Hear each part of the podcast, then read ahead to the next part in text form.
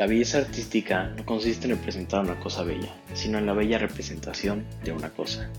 Lo que el arte ofrece es espacio, un respiro para el espíritu. El arte no reproduce aquello que es visible, sino que hace visible aquello que no siempre lo es. El arte es, sobre todo, un estado del alma. Es la expresión de los más profundos pensamientos por el camino más sencillo. El arte no cambia nada, te cambia a ti. Inquietas por el arte. Un podcast donde se presentan opiniones distintas sobre arte nacional e internacional, considerando su contexto social y cultural. No hay razón equivocada para que una obra de arte pueda gustar, pero en cambio sí hay muchas razones equivocadas para que pueda no gustar, particularmente la ignorancia. Por ello, en este podcast conocerás más sobre las distintas inquietudes de la humanidad y cómo estas expresiones se han materializado en el arte. Conducido por Claudia Rodríguez, Jessica Báez y Mónica Zagaón. Esto es Inquietas por el Arte.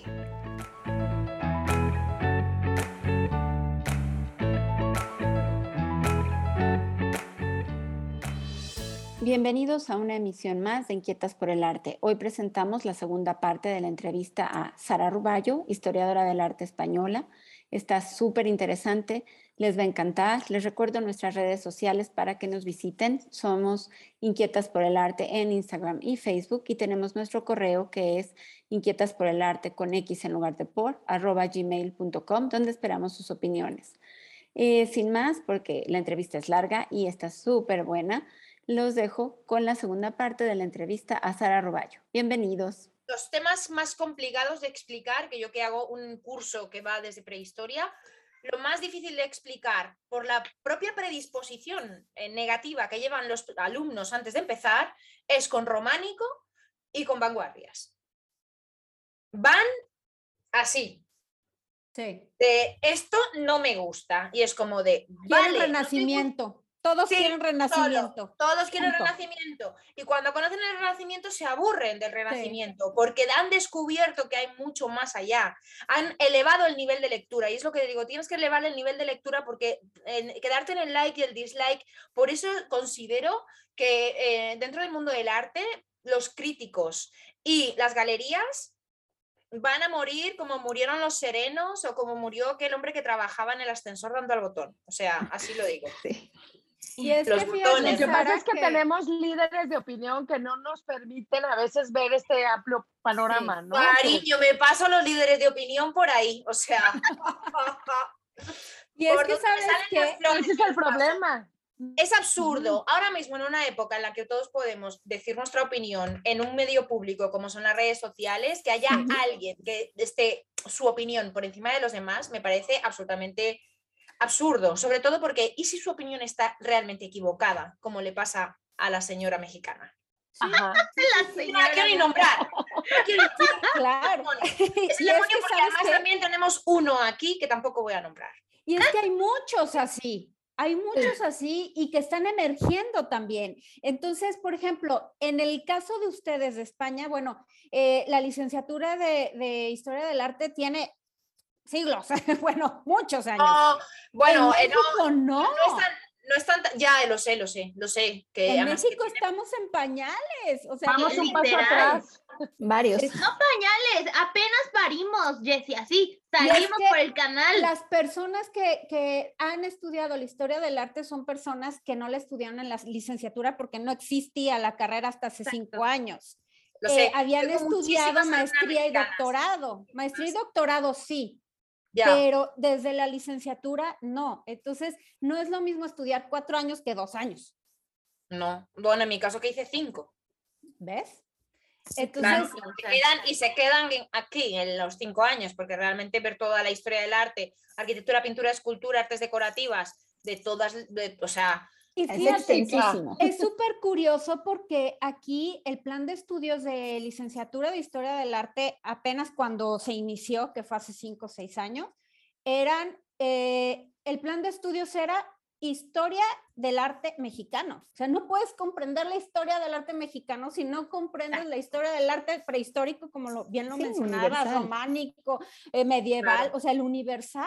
O sea, como por ejemplo, no solamente que, que, se, que, que se estudie, que se venere sola y exclusivamente ese arte. Por ejemplo, Puebla no sé si conoces Puebla, Sara. perdón, perdón, Dani, perdón. Este, antes de que se me pase, quiero aclarar que ese plan de estudios ya cambió, ¿eh? Ya cambió, entonces para que no al rato no me satanicen en redes y no, ya cambió, ya, es, universal, ya, lo es. Pero aún así, como dice Sara, el estar tan metida en la academia de que lo único que vale, por ejemplo, vuelvo a decir Puebla, Guadalajara, la Ciudad de México, a pesar de que es punta de lanza muchas cosas, lo único que vale es barroco, lo único que vale es muralistas del siglo XX y, y lo único que vale, si le quieres caer bien, y perdón por la palabra, es darle una patada en el culo a Frida Kahlo, porque no es el artista que, los, que las personas quieren. Y es así como que, dude, ¿sabes? La calidad de artista que es esta mujer y le estás diciendo que no. O sea, todo el mundo lo puede ver, menos su país. Y son así como que, no. es que a Frida, Kahlo le pasa un poco eh, como le pasa a determinados artistas que eh, son totalmente absorbidos por el mercado independientemente de su obra. Tú pones Frida Kahlo en Google Imágenes y es tan triste como que te, no salen obras. No, salen cosas a la venta. Sale su merchandising. La mercadotecnia. Esta mujer, eh, bueno, habéis visto, yo tengo ahí ese libro enorme. Fantástico. de Ártica, que hicieron un, eh, un fanzine de, o sea, un, perdón, un, una reproducción de su propio, de su propio diario, es un, es un libro extraordinario, es un bloque enorme.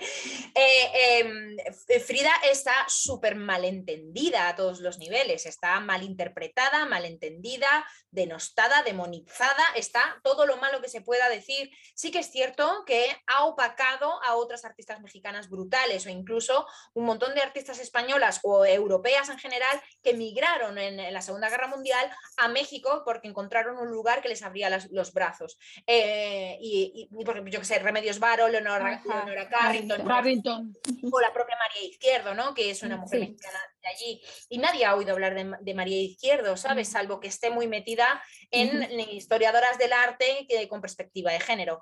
Eh, pero me parece terrorífico lo que se hace con Frida Kahlo. Me parece, es que es terrible, porque ella qué puta culpa tiene de que después de muerta se la haya utilizado como la abanderada de una cosa concreta. O, por ejemplo, que se hagan juicios sobre su relación de pareja. Eso me parece absolutamente terrible. O sea, es como de, pero tú de verdad te crees que ella era una mosquita muerta? ¿En serio? O sea, para el contexto no. ¿Eh? Para el contexto de su época, no. No, y ella era absolutamente guerrillera y terrorífica y tenía que tener un carácter que ni nosotras cinco juntas podríamos con ella. Esa mujer maltrecha se plantó delante de Diego Rivera, que era el pintor más famoso de su país, y llegó y le dijo, chato, échale un ojo a mi cuaderno. para hacer eso tienes que tener un racimo de ovarios, ¿sabes? O sea, que no me que es que pobrecita, que es que Diego la maltrataba, no sé qué. Diego estuvo hasta el final de sus días dándole la mano en la cama. Y lo que ellos hiciesen o dejasen de hacer, ni tú, ni yo, ni nadie tenemos a nadie le importa. Y no tiene que ver con su arte y con su obra, ni con nada de eso. Lo que pasa de puerta para dentro de la alcoba es enferma. problema. O sea, te pone enferma todo lo que se dice de ella y se juzga y se prejuzga y se que mala artista, que mala no sé qué. Para empezar, para mí, por ejemplo, es un artista naif. Sí, sí, es naif. Sí, claro. es naif. Y entonces eh, los, es que, que, llegue alguien y diga, es que no sabe pintar. Y es como de. Es que no conoces el estilo naif. Exacto. O por ejemplo, nosotros eh, en, en, Latinoamérica, nosotros la catalogamos no como naif, porque tenemos así, ya sabes, ¿no? Es Europa y México y Latinoamérica tiene su propia catalogación, ¿no? Nosotros la metemos en el surrealismo. Surrealista. Y, y si se acuerdan, chicas, o sea, yo en clase les digo, y ella no quería ser surrealista, o sea, ella decía, yo no soy surrealista, aclaro, él lo puso ya muy claro. Entonces, eh, eh, la catalogación y la forma en la que nosotros planteamos la historia del arte es horrible en, en, este tipo de cuestiones, ¿no? Y sobre todo en la academia, ¿no? Cómo se empecina en decir qué es arte y qué no es arte. O sea, o sea, a mí cuando termina mi curso la gente siempre me dice, bueno, Sara, ¿y entonces? La pregunta del millón. Porque, claro, porque es muy interesante, ¿no? Porque, eh, por ejemplo, casi todos los libros y manuales de historia del arte eh, acaban en un abismo radical en 1980. Es como si a partir de los años 80 ya, se acabó. se, murió el arte. Sí, ya está. Es como la muerte del arte, y ya la posmodernidad. Exacto. sí, Abramovic y Yoko Ono la liaron parda, ¿no? Ya, No. El caso es que eh, yo lo que hago es continuar, luego doy, después de posmodernidad, doy una semana, porque yo doy tema por semana, entonces doy una semana de fotografía y una de la historia de la fotografía y una semana de historia del cine, como para rematar, como, como otras disciplinas artísticas, y luego cierro todo el curso con una semana viendo arte de hoy. Y lo que vemos es en las distintas disciplinas en las que el arte al final se ha terminado ramificando.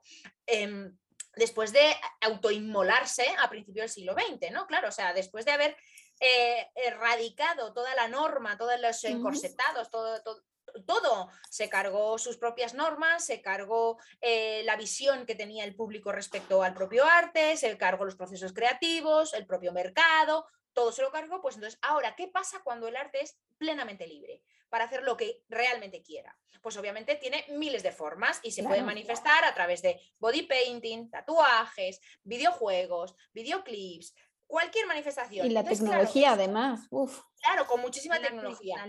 Eso abre un espectro enorme que donde lo acotas. Y entonces, claro, mis alumnos se quedan así como de, y entonces, dónde, qué es arte y qué no es arte, si ya todo prácticamente lo es. Y digo, es que para eso ya conoces toda la trayectoria histórico-artística, sabes que un artista también se tiene que valer no solamente de su propio talento, sino además también de su trayectoria, su trabajo. O sea, es que eso tiene que, o sea, yo... Y de las herramientas que hay. Claro, con las herramientas que hay, que haya una trayectoria y que trabajen de manera profesional. Por ejemplo, con el libro de pintoras. ¿Has metido todas las pintoras que han pintado alguna vez en su vida? No, he, metido a todas las mujeres que se han dedicado de manera profesional a la pintura, de que su sustento principal de vida era la pintura. Porque si no, ¿qué voy a meter? ¿A cualquier persona que su mamá le haya dicho qué bonito tu dibujo, cariño? Claro. que, y ahí, ahí me gustaría, ahí me gustaría que nos platicas precisamente de este proyecto tuyo de pintoras. ¿Qué tan difícil fue para ti desde la investigación, el proceso creativo? Este, bueno, vaya, hasta la hermosísima pasta de, ajá, hermoso. o sea, fíjate que estuve viendo eh, un, un eh, podcast que subió, bueno, no podcast, más bien en Instagram, un video que subió el barroquista enseñándonos tu, tu libro de pintoras. Bueno, es una obra de arte tu libro. Es una joya. Es una joya. Entonces, pues me encantaría que nos platicaras acerca, bueno, de este. Llega a México, ¿eh? Que lo sepáis que está llegando a México ya, ¿eh? Gracias a Dios. Qué gusto, porque no lo hemos podido conseguir. Sí, pero quedan 700, ¿eh? O sea, está ya casi, casi, o sea, va a una velocidad, saqué 2000 porque es una autopublicación. Pues bueno, Pintoras ha sido un proyecto que ha vivido conmigo en paralelo a la vez que yo hacía todo lo demás. Cuando empecé el canal de YouTube empecé a investigar, em, bueno, pues eso, eh, temas para los que hablar eh, al canal y entonces eh, resulta que, di con el tema de las mujeres, cosa que no había visto durante la carrera. O sea, yo en la carrera asumí de una manera normal y natural que las mujeres no estábamos en los libros, pero en ningún libro, o sea, libros de nada, ni, geografía, ni historia, ni lengua, ni, nada, de nada.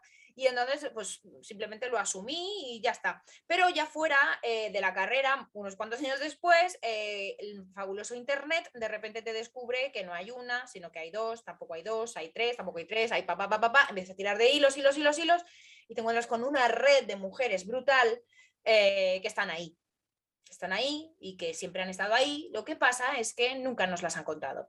Entonces, em, como yo soy muy caótica y, también me gusta como tender, al ser tan caótica, intento tender hacia el orden. Entonces dije, bueno, pues voy a, en un principio la idea era hacer un vídeo de cada una de ellas, pero claro, llegó un momento en el que tanto trabajo por un vídeo, más luego que no paraban de salir, dije, bueno, al menos, no sé, organizarlas en un listado, hacer algo, como tenerlas organizadas, porque el problema real que tenemos es que están ahí, pero están de una manera súper desordenada, o sea, están en la nube, están en la red, ahí volando, cada una, pues una investigación cita en un museito de no sé dónde, una investigación cita en no sé qué, pipipi, una que ha salido en una exposición, otra que no sé cuánto, otra que ha encontrado no sé qué, todo está súper desperdigado. Entonces dije, bueno, al menos hacer una especie como de compendio en el que estén al menos ordenadas de manera cronológica. Y entonces así fue como, como nació. Y de manera muy hermosa les diste cara a las que no tenían rostro. Bueno, no, no fui yo, fue mi amiga Mónica. Eh, sí, porque tengo claro que nuestro cerebro es muy caprichoso. Eh, no solamente es muy vago y quiere las cosas fácil, rápidas y sencillas y ya, sino que también eh, la típica frase es siempre de una imagen vale más que mil palabras. Entonces, yo tenía claro que, las, las, las, biografías tenían que ir acompañadas al menos de una obra de arte de estas mujeres, sino qué sentido iba a tener llamarlas pintoras si solamente hay texto. Y te digo, esta tía pintaba increíble. Pues me vas a decir, bueno, pero ponme una obra, ¿no? Porque si no, ¿qué?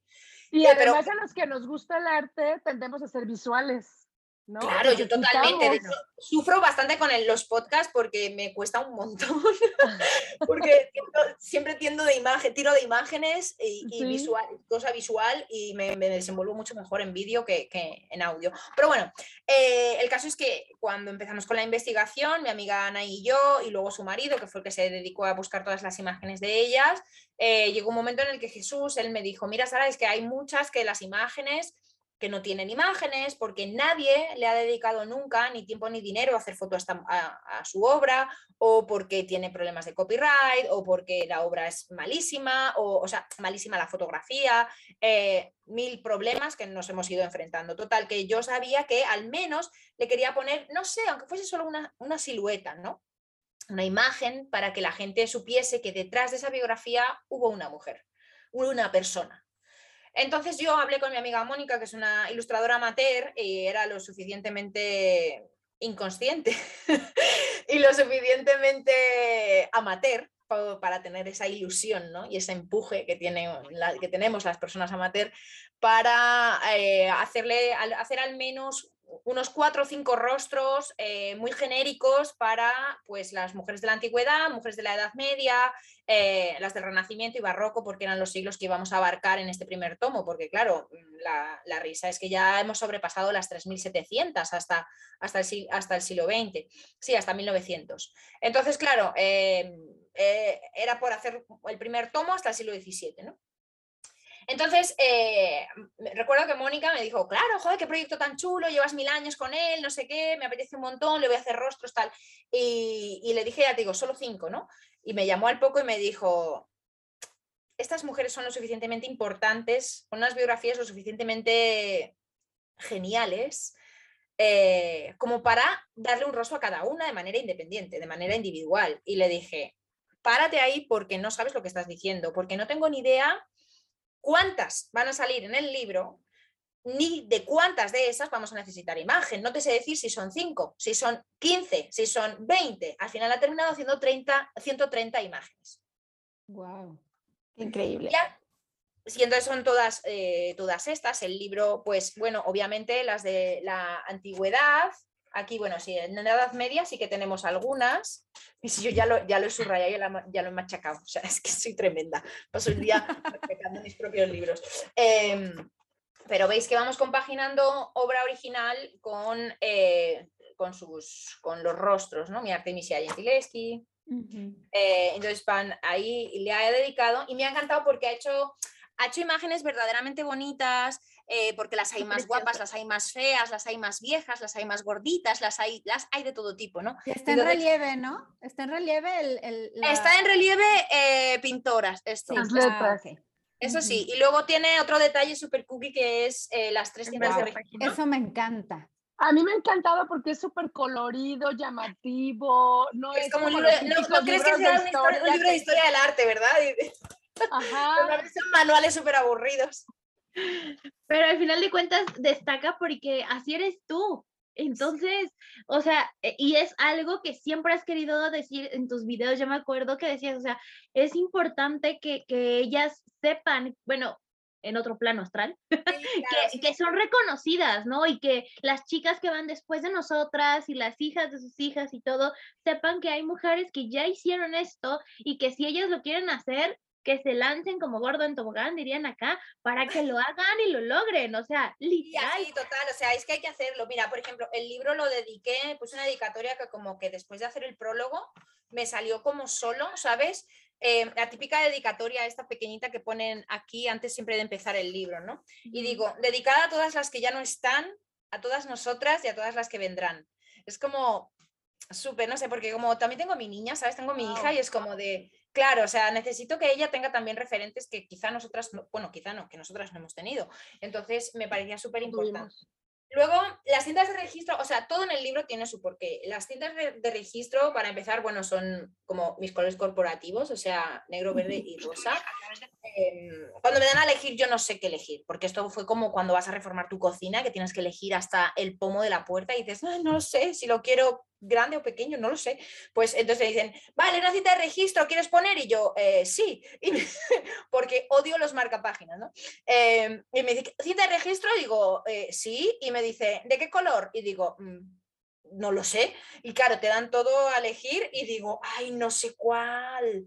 Digo, me gustan los tres, no sé qué. Y me dice, ¿podemos poner los tres? Claro, dije, no, perfecto, esta es la explicación fácil, esta es la rápida. Realmente también es que como os digo, eh, cuando tú investigas en Internet una mujer, asociada en la búsqueda te aparecen otras más o incluso dentro de su propia biografía, porque eh, eh, estudiaban en el taller con sus hermanas, con sus primas, con su madre, con su hija y cosas así. Por eso hay muchas que aparecen juntas en un mismo medallón, ¿vale? Muy probablemente estas sean primas o hermanas.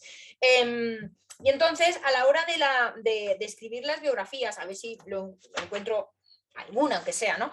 Eh, por ejemplo, aquí está, veis, yo de manera como muy personal he metido estas cajas eh, para que visualmente tampoco quede muy vacío el libro, pero también para que la gente haga anotaciones de cosas que se vayan mm, descubriendo. Ah, y también tengo como muchas anotaciones así como en verde, como si fuese yo con un boli, como yo sabéis que machaco mucho mis libros y pinto mucho encima, eh, así como si fuese yo que he puesto una anotación, ¿no? Y entonces en muchas pongo, por ejemplo, aquí pone Em, ah, ah, ah, aquí, por ejemplo, pone que esta mujer, la Ginebra Cantofoli, estudió en el taller de pintura de Andrea Sirani, que era el padre de Elisabetta Sirani. Y pone al lado una anotación aquí que pone Elisabetta Sirani, pintora número 131. Entonces, claro, tú coges acá y ya tienes tu cinta de registro con Canto Foli, que sabes que fue alumna de, bu, te la buscas de fulanita, de Sirani. Y entonces, pues de esa manera tienes como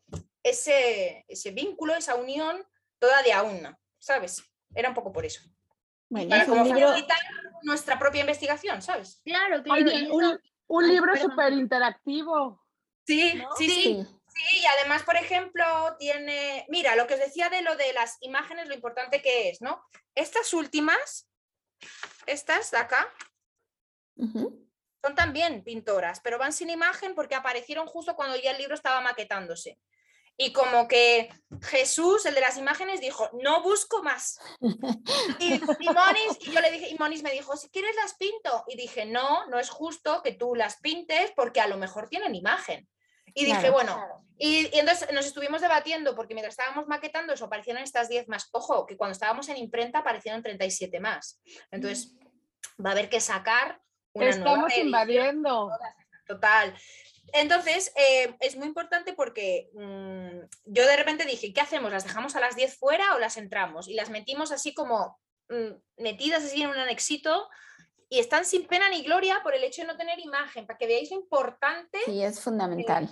es, que nada que ver, mira cómo cambian. Oye, ¿y vas a hacer otro libro? Segunda parte de pintoras. Pintoras 2. Queda el siglo XVIII, queda el siglo XIX y la gente ya está pidiendo escultoras y arquitectas. ¡Wow! Claro. Una locura. Bueno, y dices tú de interactivo que te quería comentar. Em, la bibliografía era una locura para entrarla, nos salían casi 40 hojas, mm. absurdo, y la metí en un QR. Ah, perfecto.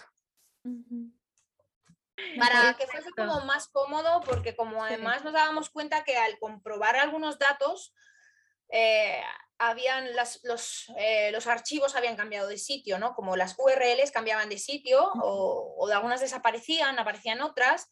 Y luego también a mí me parece una soberana faena, eh, por no decir una palabra peor, la bibliografía. claro, tú en la bibliografía tienes que meter http eh, barra baja, guion no sé qué, dos puntos, no sé qué, dije, esto es, esto es terrible. Digo, pues nada, código QR y directamente que la gente pinche y vaya directo a la página que, no, Qué inteligente libro, ¿no? También. Interactivo, inteligente, reivindicando a las mujeres. Intentando solventar problemas que van surgiendo cuando haces un libro sin tener ni idea. O sea. Como toda pues buena mujer tratando de resolver las catástrofes del mundo, ser mamá, al mismo tiempo mil y un cosas. Que me lleva a la siguiente pregunta que a lo mejor vamos a tener que volver a abrir aquí la cuestión, pero para que más o menos la vayas pensando, ¿Cuál crees que es tu idea, Sara? Porque eh, yo me he planteado mucho esta pregunta cuando fui maestra, ¿no? ¿Por qué a pesar de que contamos con muchos ejemplos, como ya no los pusiste, de artistas mujeres que tienen una calidad artística impresionante, ¿por qué demonios no las estudiamos? ¿Por qué demonios no las ponen? Porque, me, dicen, me dicen mis alumnos, es que maestra, eh, dígame un libro bueno para que pueda estudiar todo. Y yo, únicamente me aparece Gombrich, y yo, pero dentro de mí también así digo, demonios, no hay mujeres en Gombrich. digo, ahí como rayos les digo a los mocosos, no, pero sí, o sea... Que no hay, la realidad es que no la no hay. Entonces, ahora mismo, a ver, ah, comentabais antes ¿no? que, vuestra historia del arte estaba recién parida. Eh, yo digo que la historia del arte general, general, desde que nació, es, es adolescente. O sea, realmente nació en la historiografía a finales del XIX, bueno, en el siglo XIX más o menos, eh, y nació con un montón de errores y con un montón de presuposiciones. Y es cuando estás saliendo de la adolescencia, cuando empiezas a hacer un poco acopio o revisión de qué eres y qué has hecho hasta el momento para ver en qué, en qué adulto maduro te quieres convertir. Eh, entonces, estamos justo en ese punto, ¿no? Nos estamos dando cuenta que a partir de 1970 es cuando las primeras historiadoras del arte feminista, como, no sé, Linda Notlin la primera que se preguntó, María Couché la siguiente, no sé, todas las, las, mm, las historiadoras de generaciones superiores se estaban preguntando todo esto y empezaron un poco a levantar alfombras, ¿no? A ver, a sacudir polvo, a ver qué pasa aquí.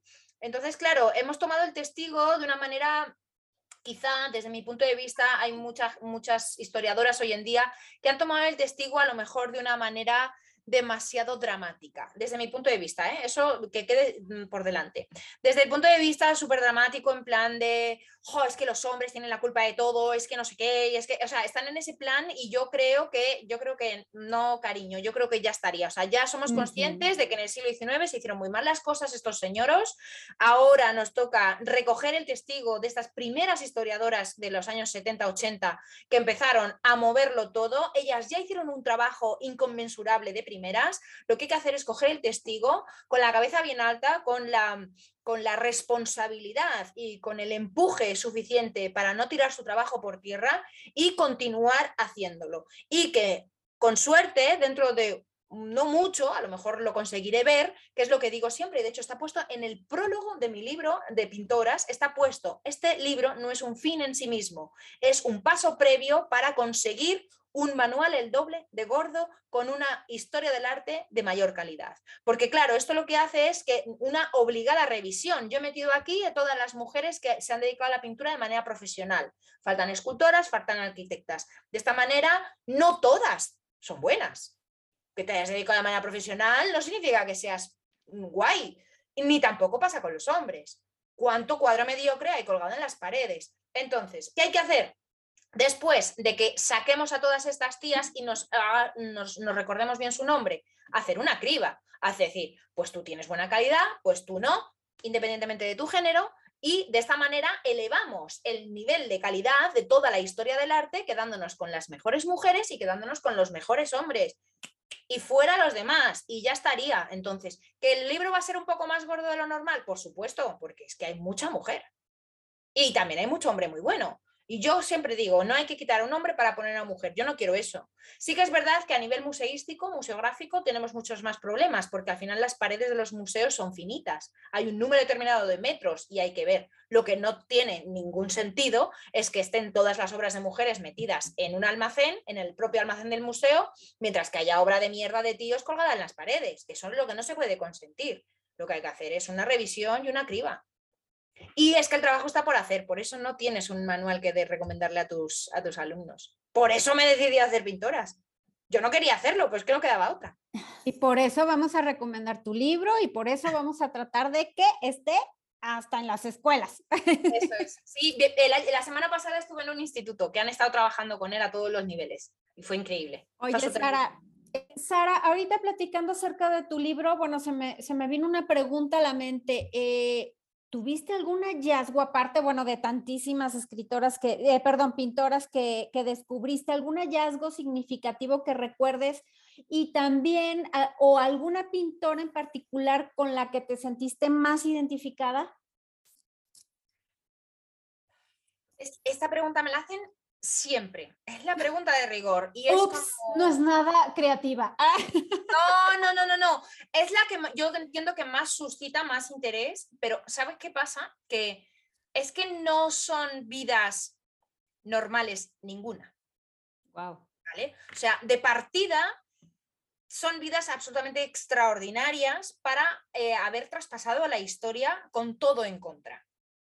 En un mundo de hombres, haciendo algo de hombres. Entonces, dentro de 242 casos que hay en el libro, hay todo tipo de casuísticas. Está desde la monja poderosa, súper libre, que dirige su abadía y le, se le pone en el moño ella a hacer una enciclopedia para instruir a sus novicias. Wow.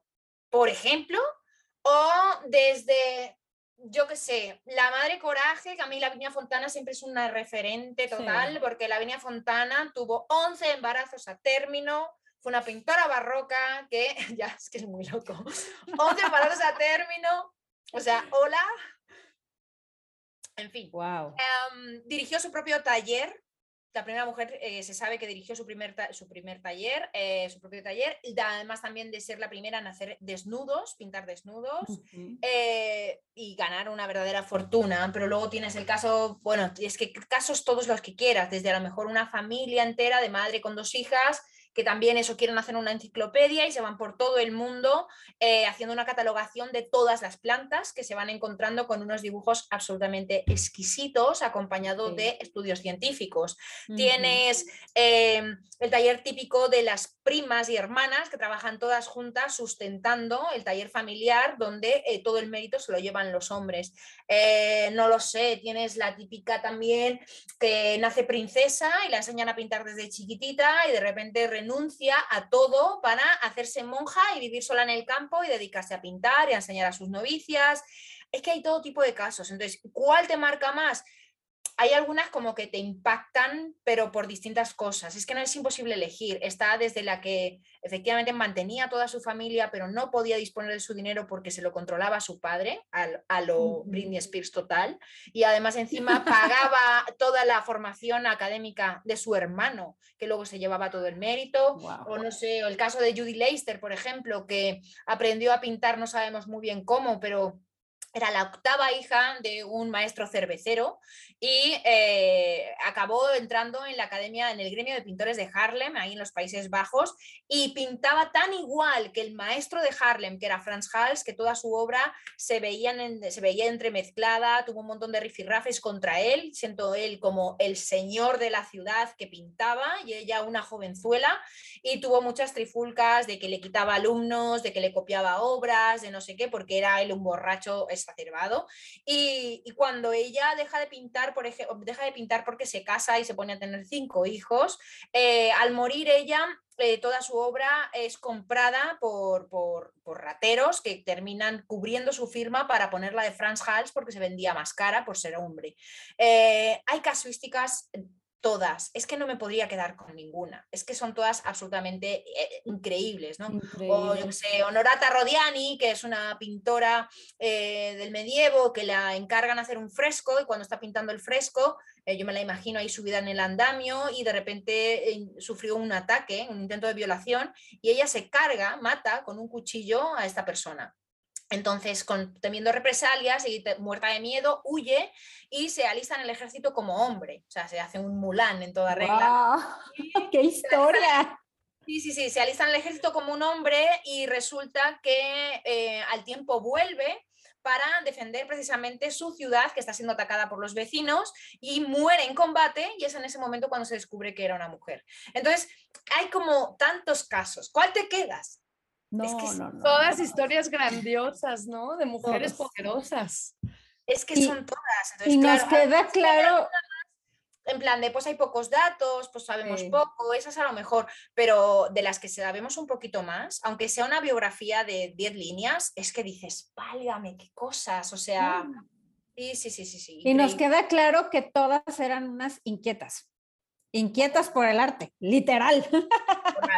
Y por la vida y por todo, no, no, son totales. Entonces, es que es imposible elegir. Es que son todas fascinantes. Yo siempre digo que, a veces pongo la dedicatoria cuando me, hacen firmar el libro y tal, pongo la dedicatoria y digo, espero que no se malentienda. En plan de si tienes un, día de bajón eh, o te sientes perdida o no sé, ábrete el libro por cualquier página, lete una biografía solo y ya te vienes como, como súper arriba, en plan de, pues si ellas pudieron, yo también puedo. hay mil casos. Sí, sí, sí. sí. mi pregunta final, Sara, va eh, precisamente mezclada con esto. Eh, a tu criterio, ¿cuál crees que es más importante en este aspecto? Sé que ambas son pares importantes, pero ¿cuál crees que es la que harías más rápido, ¿no? Reivindicar el lugar del papel de las mujeres artistas o analizar hacia profundidad por qué existen estos huecos, huecos perdón, en la mal llamada historia universal oficial, que sabemos que está muy eurocentrizada, que dejamos fuera eh, Oriente, eh, los países, este, bueno, Australia, no se diga, ¿no? Latinoamérica, eh, toda África y los países árabes, ¿no? ¿Cuál es en tu caso lo más importante? Yo creo para, como que parecen dos preguntas, ¿no? En plan de cuál es la artista más relevante o de alguna manera, ¿no? De todas ellas a nivel pictórico, no sabría decirte, pero quizá un artista que, y que además también refleje, voy, a hacer como una respuesta dos en uno, es una mujer, yo digo que hay tantos casos que es que es, eh, eh, hay de todos los gustos. Una mujer que tiene una obra absolutamente importante y relevante en calidad artística, ya no tanto en su vida, tanto drama o menos drama o lo que le fuese a pasar, Em, es Julia Lama. Julia Lama es una mujer de finales del barroco que resulta que es hija de pintor, pero eh, estudia pintura en la Academia Veneciana, pero pensemos que está a finales del barroco. Entonces hace una cosa muy particular que es mm, su pintura une de una manera muy sutil y perfectamente armoniosa la, mm, la pintura súper caravallista, súper tenebrista, ¿no? con esos claroscuros súper potentes con los colores super pastel de la, de la pintura veneciana. Eso por un lado, o sea, a nivel estético mezcla como los dos mundos del barroco, los mezcla, cosa que no hizo nunca nadie, porque es o como pinto como Tintoretto o pinto como Caravaggio. Pues ella coge y hace y los fusiona. Es una cosa absolutamente extraordinaria, además en el barroco más tardío. Eso por un lado. Por otro lado, además también rompió barreras con el tema de los desnudos. Ella tenemos una cantidad de dibujos, más de 200 dibujos eh, de academias espectaculares, de tanto desnudos masculinos como femeninos. Son absolutamente extraordinarios. Podéis googlearlo, que es maravillosa. Además hay bastante información de ella. Y lo que le pasó en vida es que eh, ella tuvo muchísima, muchísimo éxito, como es natural, pero también tuvo muchísima competencia con eh, los pintores masculinos. Esto lo que hizo fue que se hizo una especie como de campaña de desprestigio hacia su persona, pero no en su pintura, porque era evidentemente buena, sino contra su propio físico. Se metieron con ella llamándola fea literalmente y que de alguna manera salvaba esa terrible fealdad y masculinidad que ella tenía porque resulta que pintaba muy bien y que además era poeta y que además tejía increíblemente bien, hacía bordados y había inventado una máquina de bordado y además estudiaba matemáticas. O sea, era una tía fuera de serie y la intentaron desprestigiar por el único vía que se les había ocurrido que era que no era agraciada mm, eh, físicamente. Me parece terrorífico. Un caso hipatia total. Sí, o sea, puede ser, no sé. Entonces, ese es el, caso de Julia Lama. Eh, luego, eh, al final la construcción, como hemos dicho antes, de la historia del arte como tal, dentro de la historiografía, dentro de, de cuando se, se, empieza a componer ¿no? como una disciplina, es a finales del siglo XIX. Y yo siempre digo que con sus matices, creo que el siglo XIX es uno de los siglos más misóginos que ha existido nunca.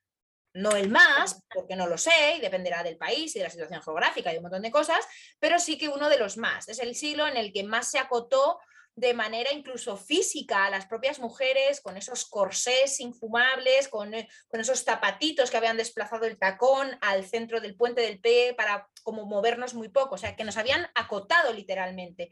Entonces, eh, cuando se construye la historia del arte es en ese momento, entonces lo que hacen es directamente dejarlas fuera, porque siempre lo comento, como hay veces que eh, los periódicos cuando nos hacen entrevistas sobre el libro y eso nos preguntan en plan de, ay, pobres, que es que pintaban en secreto y tal. Es como, no, mm, alguna pintaba en secreto, pero la mayor parte de ellas fueron mujeres súper famosas, súper prestigiosas, que tenían muchísima fama eh, en vida y luego además después de muertas. El problema es nuestro. El problema viene del siglo XIX y del siglo XX no del siglo XVIII, ni del siglo XVII, ni del siglo XV cuando ellas estaban activas, sino viene después, el borrado viene posterior. Entonces la culpa es nuestra y ese es el momento en el que hay que redimir, hay que rehacer todo lo que se hizo en el siglo XVIII y el siglo XIX. Y la culpa es porque quien construyó la historia, eh, pues siempre se dice, ¿no? La historia la escriben los vencedores. En ese momento eran los hombres los que tenían todo el poder.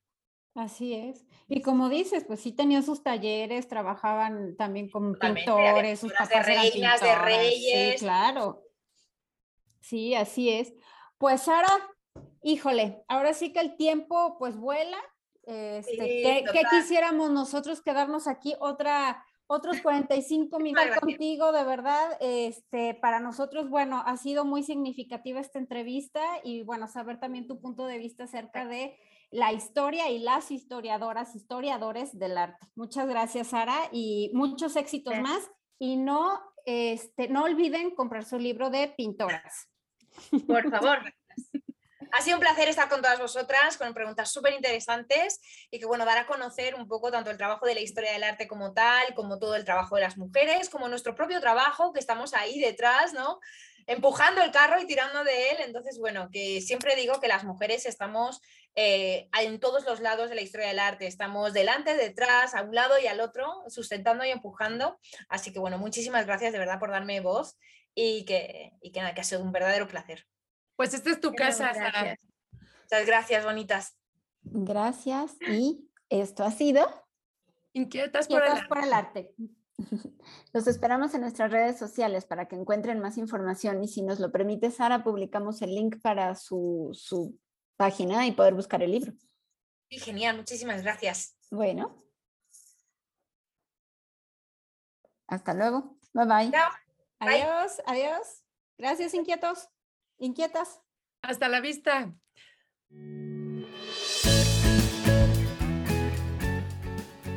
Esto fue Inquietas por el Arte.